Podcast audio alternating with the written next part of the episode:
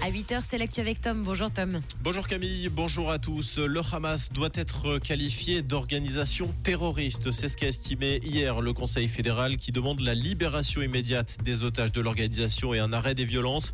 Dans le même temps, le retour au pays se poursuit pour les Suisses présents en Israël. Le deuxième vol de rapatriement organisé par le département fédéral des affaires étrangères s'est posé hier à Zurich avec 210 passagers. Un troisième vol est prévu ce jeudi. Rappelons qu'à l'heure actuelle, 28 000 ressortissants suisses sont recensés en Israël et dans les territoires palestiniens. À Fribourg, deux adolescents de 13 et 14 ans ont été interpellés par la police cantonale. Ils sont les auteurs d'une centaine de graffitis dans les communes d'Urcy et de Romont, mais également dans le centre-ville de Fribourg.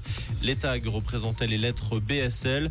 Pour l'heure, les deux vandales ont été remis en liberté, mais feront l'objet d'une dénonciation au tribunal des mineurs.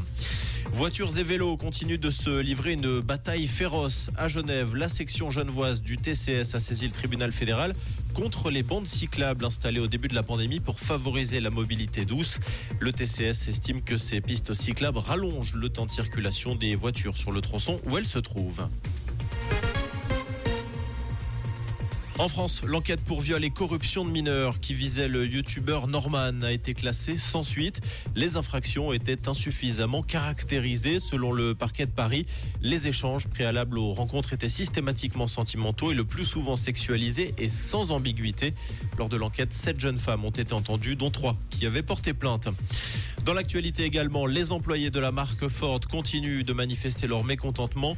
8700 employés supplémentaires travaillant dans un site du Kentucky ont cessé le travail hier en appel d'un syndicat.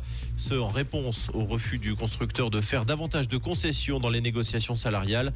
Actuellement, 34 000 employés ont rejoint le mouvement depuis près d'un mois.